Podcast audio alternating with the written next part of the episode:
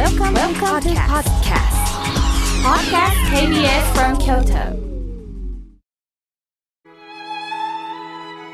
改めまして、僧侶の河村明慶です。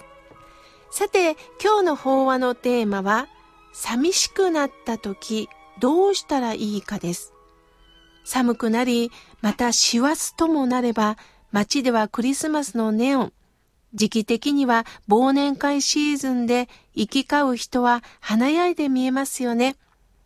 しかし、一年を振り返り、私は何をしてきたんだろうと寂しい気持ちになる方もいるんではないでしょうか。親鸞上人は、私たちの拠り所になるのは、お金でもない、物でもない、思い出だけでもない。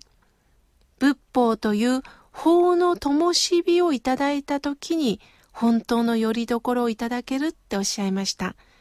その仏法という教え、代表的なのが仏説無料儒教です。その中の言葉に、人は世間の情に取られて生活をしているが、結局一人で生まれて、一人で死んで、一人で来て、一人で去っていくっておっしゃった言葉。これが拠り所になるっておっしゃったんです。一見寂しそうに聞こえますよね。ある女優さんが誕生日ということで、私もホームパーティーに呼んでいただいたんです。彼女は多くの人に囲まれ、楽しそうにお酒を飲んでいました。しかしパーティーが終われば、みんなが一人一人帰り出します。その女優さんは、一気に帰らないでよ。私一人で寂しいじゃないの。と悲しそうに訴えておられました。知人が祝福してくれてる時には、生きてるという実感が持てたでしょう。しかし、一人一人席を立って去っていく時に、自分が一人になる寂しさを身に染みて感じたんですね。私の母親が病気を宣告された時、母親は私に、仏教はこんな私に何をしてくれるのか？と訴えたことがあります。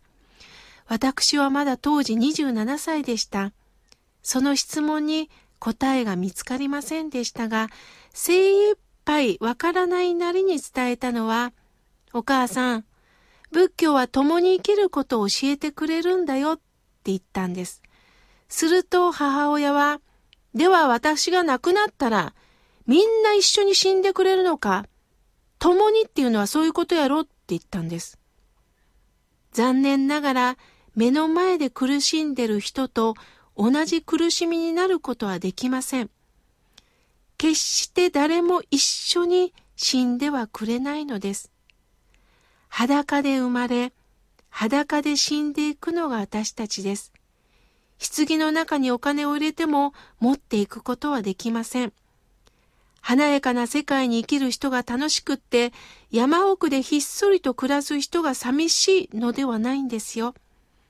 どれほど多くの人と出会っても私の心が満たされないと常に寂しさを抱えなければいけません。現代は生きにくい時代です。失業もあります。自死もあります。いじめもあります。差別も後を絶ちません。心の病を持つ人、挫折した人に目を向けて心を通わせてくれる社会があればどれほど救われるでしょう。人間というのは外から降りかかっている状況で追い詰められてしまうんですよね。しかし、それだけで人生は終わりではないということを知ってほしいんです。苦しみがあるから人生は面白くないと決めつけて、自分で自分を生きさせないようにしているということもあるんです。それは自分を否定していくということです。生きにくい生きにくいと訴えて怒りで人生を終わらせてしまう。それはもったいないことです。なぜ私たちは暗くなるかというと、明るい部分だけを見ようとしてるからなんです。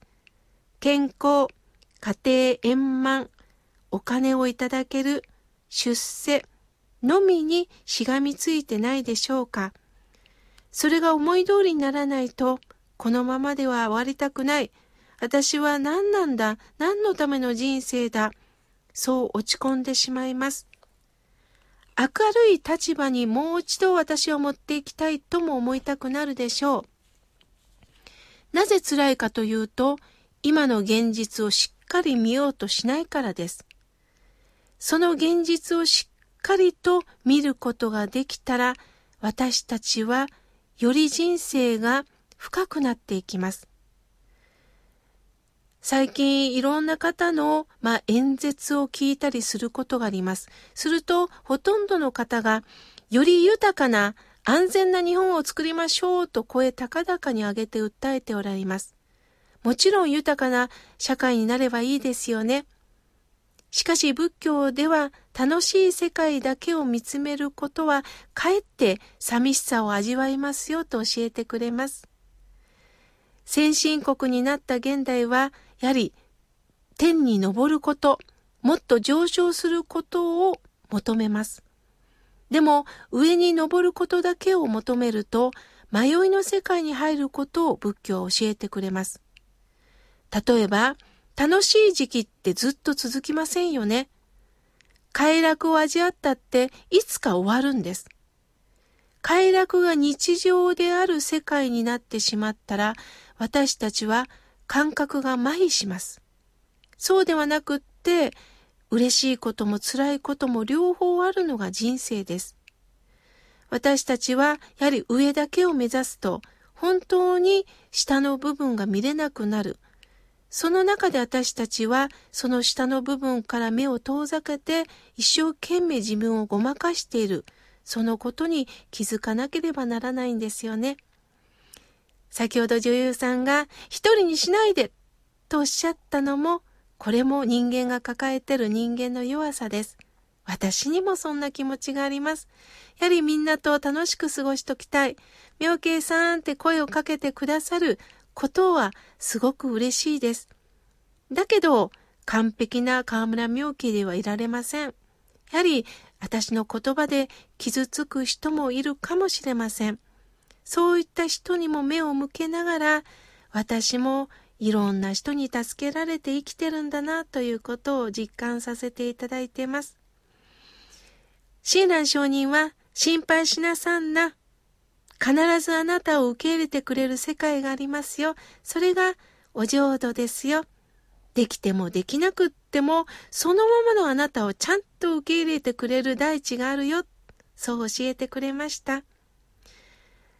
寂しい時には寂しさを味わいましょう。嬉しい時には嬉しさを味わいましょう。音楽家の方ってそういった寂しさを経験した中から体から溢れる音が滲み出ています。芸術家さんもそうですよね。苦しみを経験したから生きるということをエネルギッシュに表現できてるんです。その作品が感動を生むんですよね。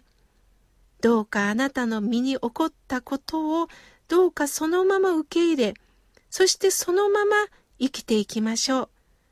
あなたの味がそこに出ることだと思います。